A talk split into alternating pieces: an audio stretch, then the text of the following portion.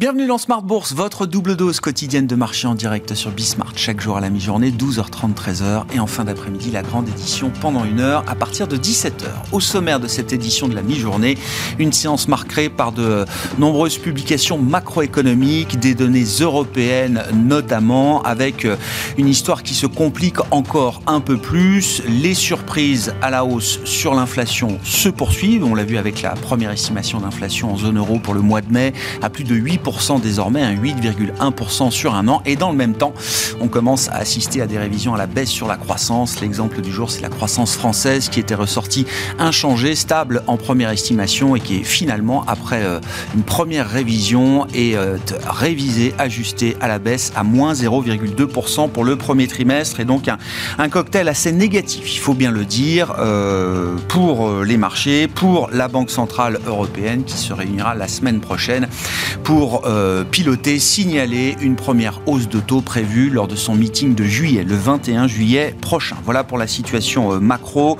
sur laquelle nous reviendrons avec Patrice Gautry, chef économiste de l'Union bancaire privée qui sera avec nous en plateau pendant cette, euh, cette émission.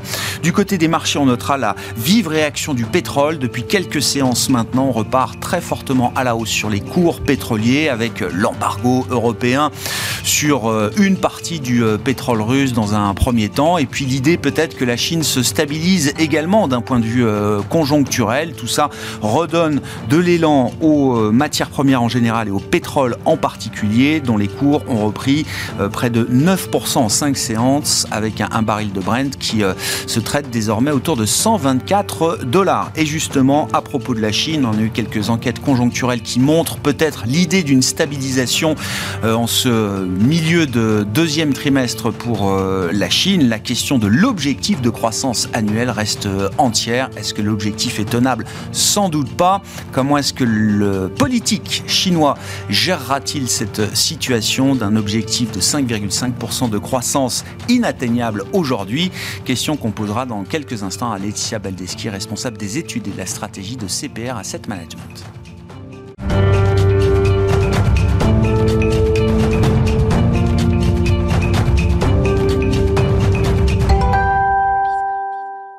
Une séance de repli pour les indices actions en Europe après plusieurs séances de belles reprises. Les infos clés du jour à mi-séance, c'est avec Alix Nguyen. L'ensemble des places européennes dont le CAC recule, elles font les frais d'une hausse marquée du pétrole. Le baril de Brent bondit de près de 124 dollars. Les dirigeants européens sont parvenus hier soir à entériner un embargo sur le pétrole russe. Un embargo en deux temps. Le premier concernera les livraisons maritimes d'ici la fin de l'année. Les 27 se prononceront ensuite et aussi vite que possible sur le pétrole livré par Oléoduc. Les autres mesures sur le sixième paquet de sanctions entreront en rapidement. On retrouve aussi en facteur de stress des chiffres de l'inflation supérieurs aux prévisions. En Allemagne et en Espagne, nous apprenions hier que la hausse des prix s'est accélérée à un pic de 8,7% dans les deux pays sur un an. En France, elle a été dévoilée ce matin à 5,8% en données harmonisées. Et puis, euh, dernier indicateur en date, le taux d'inflation en zone euro paraissait lui aussi ce matin et il a battu un nouveau record à 8,1% sur un an. On remarque que le redressement constaté en Chine du côté de l'industrie et des services n'est pas suffisant pour adoucir la tendance. Euh, publié cette nuit, l'indice PMI officiel des directeurs d'achat dans le secteur manufacturier s'est établi à 49,6 points en mai, euh, soit une augmentation par rapport aux 47,4 points d'avril. La composante des services se redresse également à 47,8 points après une chute à 41,9 en avril. Sur le plan des valeurs à suivre, enfin, le secteur européen du pétrole et du gaz connaît la plus forte progression. À Paris, Total Energy caracole en tête. À Londres, BP est aussi en nette hausse. Dans le rouge, les valeurs technologiques souffrent. Leur indice de référence recule. Worldline chute. Et puis, euh, le chimiste néerlandais DSM a fait part de son intention de se rapprocher du Suisse Firmenich. Il vend en parallèle son activité de matériaux d'ingénierie à l'allemand Lanxess. Une opération accueillie chaleureusement puisque Lanxess et DSM affichent les plus fortes hausses du stock 600. Tendance, mon ami, chaque jour à 12h30 et 17h avec Alix Nguyen, les infos clés de marché dans Smart Bourse sur Bismart.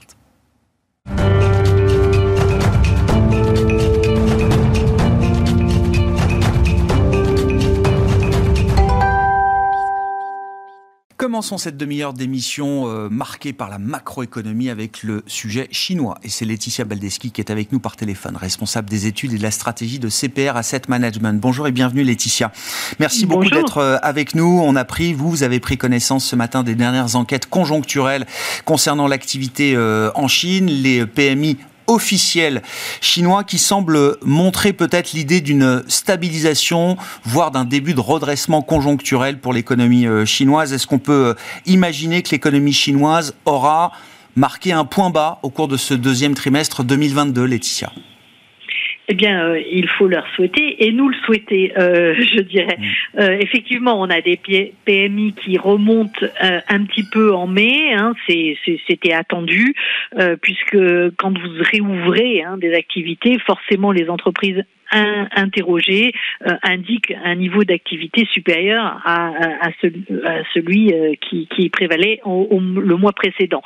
Mais on reste hein, dans une zone de contraction puisque vous l'avez indiqué précédemment, euh, on a quand même un PMI manufacturier qui est à 49,6 donc en, en, mai, donc en dessous des 50. Hein, et donc ce qui veut dire que on a toujours, on a une activité en amélioration, mais toujours euh, qui se contracte euh, sur ce mois de mai. L'amélioration, elle est un peu plus forte côté non manufacturier, c'est normal, hein, puisque c'était toutes les activités euh, liées aux services, notamment, qui s'étaient interrompues quasiment euh, le, le, mois précédent. Donc on a une réouverture progressive qui est plus sensible côté grandes entreprises que petites entreprises, et donc ça, ça se traduit hein, dans euh, la, la, les sous-composantes, si vous voulez, des, de l'indice PMI euh, publié par le Bureau national des statistiques, notamment euh, côté euh, indicateur de l'emploi, mmh. qui finalement enregistre peut-être la, moins bonne performance hein, sur mmh. ce mois de mai en, en, en relatif du mois d'avril.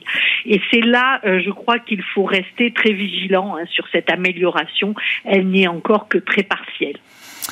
Il faut regarder aussi sans doute la situation chinoise avec une euh, lecture euh, politique aussi euh, difficile soit-elle, Laetitia, mais qu'en est-il de l'objectif officiel de, croissance? Je, crois que sur le plan économique, tout le monde comprend que 5,5% de croissance cette année pour la Chine, c'est un objectif très difficilement atteignable.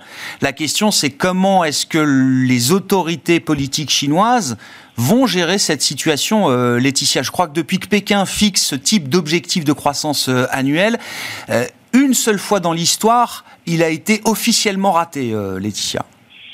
Effectivement, hein, c'est un, un élément euh, de, du discours politique qui est essentiel et, et, et d'autant plus que nous sommes, je dirais, en année euh, euh, politique majeure puisque c'est le l'année le, le, du, du, congrès du Parti communiste, donc euh, le 20e en l'occurrence, donc qui aura lieu à l'automne prochain et qui doit voir euh, fait extraordinaire la, le, le début d'un troisième mandat pour le président Xi Jinping donc euh, c'est énorme comme euh, je dirais comme mm. euh, pression politique cette année pour les autorités. Donc on, se rend bien compte que les 5,5%, même si c'était environ 5,5%, même les 5,2 ou 5 vont être difficiles à atteindre, d'autant plus que le deuxième trimestre risque d'être quand même particulièrement mauvais, hein, mm. puisqu'on a eu déjà avril-mai euh, deux mois où, l'activité a été très faible, même si on met le paquet sur le mois de juin, euh, ça semble difficile d'avoir un rebond marqué. D'ailleurs, euh, je crois qu'il faut vraiment euh, prendre en compte les, les récentes euh, communications du Premier ministre. Alors évidemment, vous allez me dire, qui dit Premier ministre dit pas voix du parti, hein, puisque le Premier ministre est en charge du gouvernement et, et, donc normalement soumis aux, aux, aux, orientations politiques du Parti communiste. Mais toujours est-il qu'il est quand même les mains dans le, à la, il est à la manœuvre et il a communiqué de façon euh, ouverte et assez euh, libre, euh, me semble-t-il, en fin de semaine dernière. Et il met, lui, l'accent sur cette, cette, ce risque de ne pas atteindre l'objectif de croissance pour l'année 2022. Il dit même que finalement l'objectif le, plus réaliste et, et, serait déjà pour le deuxième trimestre d'arriver à remettre l'économie sur une trajectoire de croissance. Mmh. Donc on voit une ambition finalement. Oui. Euh, l'objectif, c'est pas 5-5, l'objectif, c'est déjà d'avoir un peu de croissance. voilà. Et donc, euh, on, sent bien quand même quelque, un, un, changement de discours euh, assez, assez clair. Alors, bon, évidemment, et puis ce discours est, est d'autant plus intéressant qu'il met, qu'il qu'il souligne certaines difficultés des autorités de façon, là encore, très surprenante. Hein. On n'est pas du tout habitué à ce genre de choses, puisqu'en général, euh, le, euh, les autorités euh, maîtrisent tout en Chine. Or là, il, il, met l'accent sur le fait, notamment, de, des difficultés les, que rencontre l'État central, l'administration centrale, finalement, à, à, à, à transférer ces, décisions de politique économique aux collectivités locales. Et, pourquoi? Eh bien, d'abord, un, parce que vraisemblablement, ces collectivités locales sont sous une pression, euh, je dirais, politique intense euh, dans la, la, la, perspective justement du, comité central du Parti communiste, et donc ont tellement peur de mal faire qu'elles ne font rien. Je crois qu'il y a quelque chose comme ça euh, qu'il se passe actuellement. Et puis, deuxième chose, elles sont à court d'argent. Elles sont clairement à court d'argent. Quand on regarde l'évolution des recettes fiscales en Chine, elles s'effondrent. Elles s'effondrent pourquoi? Ben Parce que, euh, d'abord, un, vous n'avez pas beaucoup d'activités. Deux, vous avez eu énormément de mesures prises de façon à soulager la pression fiscale sur mm. les entreprises. Donc, qui, qui, qui dit euh, soulagement côté entreprise dit euh, complication du, euh, compliquer la situation pour les collectivités locales qui n'ont pas ces rentrées fiscales hein, attendues. Et puis dernière chose, les collectivités locales reposent beaucoup sur les, les, les, rentrées liées aux ventes de terrain. Or, on le sait, le, le, secteur est complètement sinistré. Donc vous avez des collectivités locales qui, même si elles voulaient euh, mettre en œuvre euh, des mesures de relance, sont contraintes. Donc on, on voit bien qu'il y a euh, une problématique assez forte. Et puis il y a le souci de la demande qui n'est pas là. comme on l'a vu, les, la la Banque centrale chinoise a ouvert les vannes, hein, a dit euh, aux, banques commerciales allez-y, euh, distribuez du crédit notamment, essayez de financer même les, je dirais les véhicules de financement spéciaux qui qui sont euh, euh, normalement, enfin, qui servent aux collectivités locales pour contourner euh, l'interdiction de, de, de s'endetter en direct. Euh, mais même pour cela, on voit bien que finalement, les banques n'y arrivent pas. Pourquoi? Parce qu'il n'y a pas de demande en face. Vous avez des, des, entreprises qui sont très frileuses à lancer des plans d'investissement, forcément, compte tenu de la situation, et surtout des ménages qui sont euh, euh, absolument absents et qui, qui ont vu leur leur velléité, notamment d'acheter des appartements et autres, qui, qui sont qui, qui, qui, qui ont disparu complètement. Donc on a euh, une, une, espèce de, euh, de, de, demande complètement euh, contrainte et, et qui, qui, diminue petit à petit. Et, et, et c'est un vrai sujet, je crois, pour les autorités. D'ailleurs, Li, pour la première fois, hein, le dit. Euh, euh, ben, eh ben, écoutez, oui, effectivement, il faudrait soutenir la demande, mais mais, mais c'est pas possible. On ne peut pas. La Chine, c'est trop grand, c'est trop inégalement développé, euh, impossible de donner de l'argent directement à chacun des, des résidents chinois, et c'est là une des grandes différences avec ce qu'on voit ailleurs dans le monde. C'est cette forme de, de, de, de, divergence quand même dans la gouvernance chinoise entre le Premier ministre et le discours porté par le président Xi Jinping, les autorités du parti. Euh, Laetitia, c'est nouveau. En tout cas, le fait que ce soit visible à ce point aujourd'hui, c'est un, c'est un vrai sujet quand même à quelques mois, vous l'avez rappelé, d'un congrès euh, majeur pour la vie politique chinoise? Et, il, me semble, effectivement. En tout cas, euh, de mémoire, je, je, je n'ai pas le souvenir d'avoir eu un discours aussi divergent euh, entre les deux têtes euh, de, de, de, de, la Chine, quoi. Du, hmm. et, et, donc, euh, que, que, faut-il en, en, en, conclure?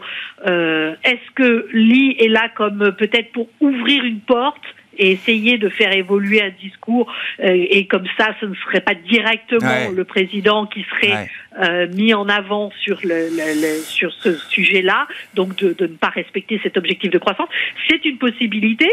Euh, je, je, je, bon, évidemment, Li, Li Keqiang a toujours été un peu plus libéral, hein, mm. euh, si on peut s'exprimer ainsi, euh, au regard de, de, de peut-être du discours de Xi Jinping, moins euh, focalisé sur la question politique. C'est normal, hein, c'était son rôle, puisqu'en tant que Premier ministre, il n'est pas euh, du côté de, de, la, de, de, la vision politique, hein, qui est dans, dans, les mains du, du secrétaire général du, du parti. Lui, euh, Li Keqiang, ben, lui, il n'aura pas de troisième mandat.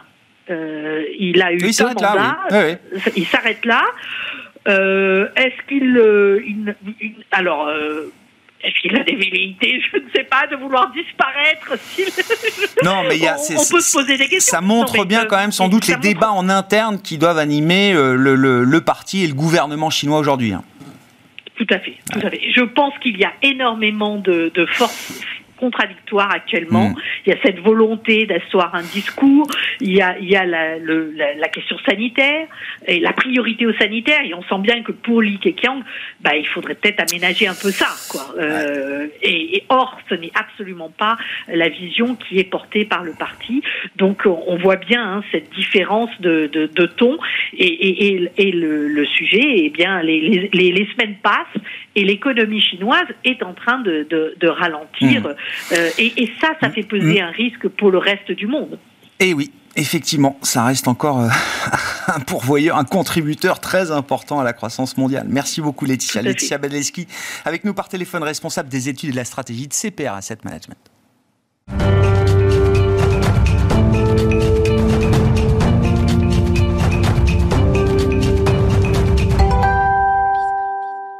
Oui, la Chine, ça nous amène à parler de l'Europe. La Chine, c'est un, un comment dire, un, pays important pour euh, une partie de l'Europe, l'Allemagne euh, par exemple. Patrice Gautry est avec nous en plateau pour évoquer les dernières données européennes, chef économiste de l'Union bancaire privée. Bonjour Patrice. Bonjour. Merci beaucoup d'être là. Effectivement, je le disais en introduction, on a euh, à la fois des surprises à la hausse euh, sur l'inflation, encore et toujours en zone euro. On marque un nouveau pic, 8,1% sur un an pour la première estimation. Et dans le même temps, on commence à avoir, alors pour la France en l'occurrence, des révisions à la baisse mm. sur la croissance passée.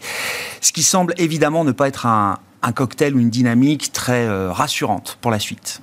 Non, avec en profil une BCE qui va euh, bientôt monter les taux, vous l'avez rappelé dans vos titres.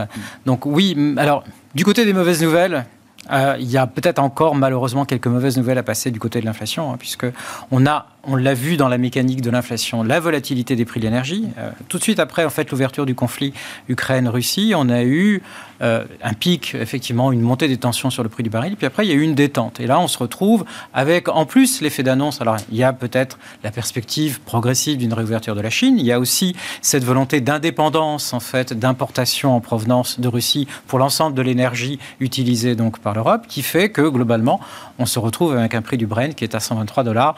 Euh, ce matin. Mm. Donc ça, c'est pas une bonne nouvelle pour la constitution de l'inflation au mois le mois. Donc au moins, est-ce que cette composante énergétique, malheureusement, ça va continuer à nous embêter euh, pendant les mois d'été et on ne sait pas encore où on en est dans la reconstitution de l'ensemble des stocks européens, mais on peut avoir effectivement de nouvelles pressions euh, à l'aube du deuxième semestre où traditionnellement on essaye de remonter les stocks. Deuxième point, c'est bien entendu donc l'alimentaire. Euh, l'alimentaire, c'est entre 12 et 15% peut-être même un peu plus selon les pays, des indices de prix. L'énergie, c'est entre 7 et 8. Donc ça veut dire qu'une forte hausse des prix alimentaires qui se poursuivrait remplacerait en quelque sorte, dans la mécanique infernale que l'on connaît sur l'inflation, l'énergie devient, est remplacée, substituée par la hausse des prix alimentaires. Donc malheureusement, 8, 1, oui, c'est c'est un point élevé. Ça n'est peut-être pas encore le pic euh, que l'on attend donc en 2022. À la différence des États-Unis, on a une mécanique où on a fait la majeure partie de la hausse. Mais on peut encore avoir une dérive d'un demi-point. Euh, se retrouver pendant l'été à 8,5 euh, dans les différents, enfin pour la zone euro, et encore avoir un demi-point sur les différents, les différents pays. Puis après, après septembre, alors on espère qu'il y a une partie de ces grands risques Covid-0 policy, euh, politique Covid-0, pardon. En Chine, oui, oui, bien sûr. Avec euh, les problèmes géopolitiques qui ne sont toujours pas résolus, mm. les problèmes de rupture d'approvisionnement qui sont liés à et la Chine et euh, le problème géopolitique et cette guerre en Europe. Donc, si effectivement à la rentrée on a au moins ces indicateurs-là qui se stabilisent, je ne parle même pas d'amélioration, se stabilisent, on peut avoir en fait une moins de pression sur un ensemble de secteurs euh, de prix. Et là, on resterait dans une dynamique qui est plus alimentée par quelque chose qui est plus facilement régulable en fait par une banque centrale, c'est-à-dire en fait de l'inflation cyclique. En Europe, malheureusement, la majeure partie, c'est un choc d'inflation qui vient de l'extérieur. L'inflation cyclique, ce serait quoi? Ce serait effectivement eh bien, d'avoir des hausses des prix dans les services parce que la demande y est forte et visiblement, on est en train d'évoluer vers cette dynamique donc, au deuxième trimestre. Après, quelques déceptions, hein, mais la consommation des ménages en France, elle est peut-être plus vers les services que vers l'automobile ou les produits manufacturés. Donc derrière, L'objectif, en fait, après, pour la Banque Centrale Européenne, c'est pour réguler l'inflation, c'est de s'assurer qu'il n'y a pas une spirale sur les salaires. Pour l'instant, il y a des hausses de salaire. Elles vont continuer, elles vont se mettre en place. Parler d'une spirale de salaire, à mon avis, est trop tôt. Donc, ça veut dire que, pour conclure, la Banque Centrale est appelée, il est nécessaire qu'elle ajuste ses taux. Par contre, il ne faudra pas qu'elle en fasse de trop non plus, parce qu'on se retrouve dans 2008-2011, où on avait une politique monétaire procyclique, c'est-à-dire en même temps que ça, ralentissait, eh bien on tape sur le cycle économique. Dans quel état on va trouver nos économies à la rentrée, là, au début de l'automne? Si c'est le point de rendez-vous, effectivement, qu'il faut avoir en tête pour euh, voir évoluer, espérer voir évoluer peut-être les, politiques des, euh, banques centrales. Euh, est-ce qu'il y a quand même encore une chance, effectivement, que la croissance puisse se maintenir ou revenir à un niveau décent au deuxième, au troisième trimestre. C'est vrai que la déception du jour est quand même marquée par euh, la croissance française qui est révisée en baisse, en contraction, avec notamment, alors quand on regarde un peu les composantes, euh, c'est la partie consommation, demande intérieure en général, qui a été très faible au cours du premier trimestre. Différence avec, par exemple, ce qu'on a pu observer aux États-Unis, là aussi avec un PIB en contraction en apparence sur le premier trimestre, mais qui montrait une dynamique domestique encore assez forte. Tout à fait. Alors là, visiblement, l'Europe a été impactée par le, le problème des ouvertures et fermetures au premier trimestre, on s'en souvient peut-être, euh, eh bien, on était encore avec des masques, avec des restrictions de voyage, de déplacement. Et donc, en fait, on n'a pas eu, on a eu l'arrêt, en fait, sur la consommation de biens manufacturés, mais on n'a pas eu la bascule vers une demande un peu plus forte des services qui est ah. apparue peut-être à la fin du premier trimestre et au début de ce deuxième trimestre. Donc, il faut peut-être espérer qu'on ait beaucoup de volatilité, mais malheureusement, la, la tendance, elle pas positive, parce qu'en fait, les consommateurs ont absorbé par leur épargne ou parce que le marché de l'emploi, heureusement, est encore bien orienté, ont absorbé en fait une partie de la hausse de l'inflation par cela. Donc, mais malheureusement, la tendance, elle est quand même plutôt baissière, c'est-à-dire la consommation ne peut pas être aussi dynamique qu'elle l'a été en 2021. Hmm. Donc, on va vers un ralentissement plus ou moins ordonné. Et c'est en fait là la déception effectivement de cette révision à la baisse des chiffres de l'INSEE, où on a l'impression effectivement que le ralentissement tel qu'il était attendu devient à un certain moment euh, moins contrôlé et non programmé, ce qui veut dire qu'on peut avoir des chocs. Alors, le prochain, dans les indicateurs qu'on va regarder, donc bien sûr, consommation, emploi, tant que l'emploi tient à ce moment-là, même si on a un moral des ménages qui est dégradé, on peut, et ça c'est pas uniquement la France, hein, c'est surtout l'Allemagne. J'étais beaucoup, moi, beaucoup plus inquiet des chiffres allemands que des chiffres français. Euh, bon, ok, on prend, euh, on prend la déception. Sur un trimestre. On prend la déception sur un trimestre, mais attention au deuxième trimestre, euh, donc en, Allemagne. Et on voit le rôle aussi de la consommation publique, parce qu'en fait, en dehors de, la France, on voit que dans bon nombre de PIB euh, au premier trimestre, la consommation publique, l'investissement public et parfois même l'investissement des entreprises ont continué à bien performer. Donc c'est à la fois effectivement, on voit bien les risques, l'inflation, un consommateur qui se lasse, un marché de l'emploi qui deviendrait fragile. On voit aussi que d'un autre côté, on a eu encore de la résistance du côté de l'investissement et de l'activité manufacturière. Donc il faudra surveiller les PMI pendant l'été. Hmm. Si on passe en dessous des fameux 50, pour l'instant, on est non, encore à l'aise. Les, enquêtes restent décentes. Hein, on est encore à l'aise au-dessus. Euh, L'IFO allemand, euh, notamment dans sa composante attente future, qui s'était énormément dégradée, c'est un peu stabilisé, mais c'est vrai que ça pointe sur, sur des risques. Donc, on a des risques de fragilité. La croissance européenne est une ligne de crête.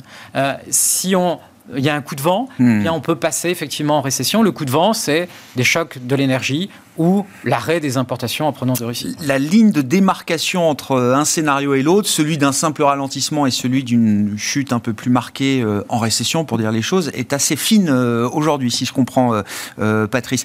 du point de vue, justement, traitons quelques vulnérabilités sur le plan du marché. alors que la BCE va arrêter son programme d'achat net d'actifs, alors que la BCE va monter sans doute au moins deux fois ces taux entre juillet euh, et septembre. Euh, est-ce qu'il faut regarder à nouveau la question de la soutenabilité des finances publiques en Europe? Il y a en plus toujours des, velléités budgétaires aujourd'hui pour lisser notamment le, coût de l'inflation énergétique auprès des ménages les plus modestes.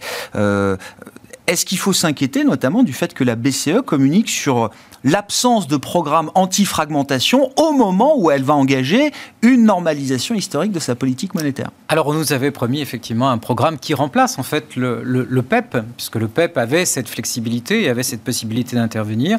Et puis bah, grosso modo c'est un peu dépassé dans l'actualité puisqu'il y a eu beaucoup de communication un peu désordonnée du côté de la Banque Centrale Européenne où effectivement on met l'accent sur dans un premier temps, la fin des injections de liquidités. Donc là, on va voir comment les marchés obligataires vont réagir. On a déjà vu effectivement l'ouverture des spreads avec les pays périphériques. Et puis, dans un deuxième temps, donc ce programme de hausse de taux. Il ne communique pas sur ce fameux programme anti-fragmentation parce que visiblement, c'est mon analyse, il n'y a pas de consensus eh et que, eh bien, il faudrait peut-être une évolution des spreads beaucoup plus marquée, c'est-à-dire une situation un peu de crise ou de tension pour que comme par magie, renaissent le consensus. Donc c'est face à l'adversité où effectivement on retrouverait le besoin. Aujourd'hui, on n'en a pas besoin encore, effectivement, de ce plan. On peut vivre avec les spreads tels qu'ils sont actuellement et même avec les hausses de taux telles que programmées ou telles qu'elles existent déjà au travers des marchés obligataires, sans nécessité effectivement de réintervenir. Peut-être aussi qu'une meilleure adéquation entre la politique budgétaire et la politique monétaire hmm. serait de bonne loi, parce que là, on a un petit peu perdu. La Banque centrale freine, la politique budgétaire qui nous avait promis de nous aider au niveau européen, là je ne parle pas au niveau national, parce qu'il y a des mesures qui ont été diverses et variées, mais qui sont, comme vous l'avez rappelé, effectivement destinées à amortir le choc de l'inflation et le choc euh, de la guerre euh, en Europe. Mais une décision un petit peu européenne, pan-européenne, c'est bien effectivement d'avoir peut-être une volonté politique. Euh, de se, euh, je dirais, désolidariser par rapport aux importations russes, mais il faudra aider les États, il faudra aider aussi peut-être le consommateur européen. Et là, on nous avait promis un plan, on n'a pas vu de plan. Non. Et c'est un petit peu dommage qu'il y a des avancées politiques, qui là sont tout à fait justifiées ou justifiables. Mais ça, ce sont décisions politiques. Par contre, en tant qu'économiste, je voudrais voir aussi le pendant sur l'économie et l'accompagnement. Et là, ça manque un peu. Quand on écoute un ministre allemand comme euh, Christian Lindner euh, aujourd'hui, il refuse toute nouvelle mutualisation euh, de dette euh, au niveau euh, européen sur le modèle du plan Next Gen EU. Hein. ça montre quand même que la, la barre va être assez élevée et que la conversation va être difficile. Alors, ce qui est intéressant, par exemple, dans, dans alors, il y a eu un plan qui a été présenté la semaine dernière, donc qui s'appelle Power, Repower EU. Oui. bon, pour faire du bien, du bon franglais. et alors, ce qui est, ce qui est intéressant, c'est bon, le, Malheureusement, c'est un plan à 300 milliards, mais il n'y a, presque que 20 milliards de nouvelles monnaies, ce qu'on appelle. C'est-à-dire que vraiment, on, sort du porte-monnaie et en fait, c'est l'utilisation de fonds NGEU, d'ailleurs, qui n'avaient pas existé. Mais ce qui est intéressant, c'est qu'on revient avec la mécanique des dons ou la mécanique des prêts. Donc, de toute façon, même si euh, l'Europe du Nord, même si l'Allemagne va freiner un petit peu, je dirais, il y a maintenant une habitude de ce type de mécanisme. Et donc, je ne serais pas surpris qu'on continue euh, dans cette voie à l'occasion du débat sur la réforme des fameux critères de Maastricht. Pour l'instant, on fait des parenthèses, des parenthèses qui durent. Un an de plus, ouf, on peut continuer à financer et l'activité et ses chocs extérieurs, mais il faudra rentrer dans le dur du sujet. Et le dur du sujet, c'est de dire, eh bien, il faut amender la mécanique des critères de Maastricht et il faut revoir sur une autre dynamique qui colle à l'actualité. Et l'actualité, c'est une inflation un peu plus forte et des chocs extérieurs qui viennent de façon presque récurrente. Nouveau cadre macroéconomique, hein, les règles actuelles sont, suspendues une année de plus, effectivement, euh, jusqu'à jusqu'à 2023. Mais d'ici là, il faudra euh, trouver un, nouveau compromis euh, en Europe. En attendant, prochain rendez-vous, c'est la semaine prochaine avec la BCE et le meeting du Conseil des gouverneurs prévu le jeudi 9 juin. Merci beaucoup, Patrice, d'avoir été avec nous en plateau. Patrice Gautry, chef économiste de l'Union bancaire privée, invité de Bourse à la mi-journée. Voilà pour cette édition. On se retrouve à 17h en direct pour une nouvelle heure d'émission sur Bismart.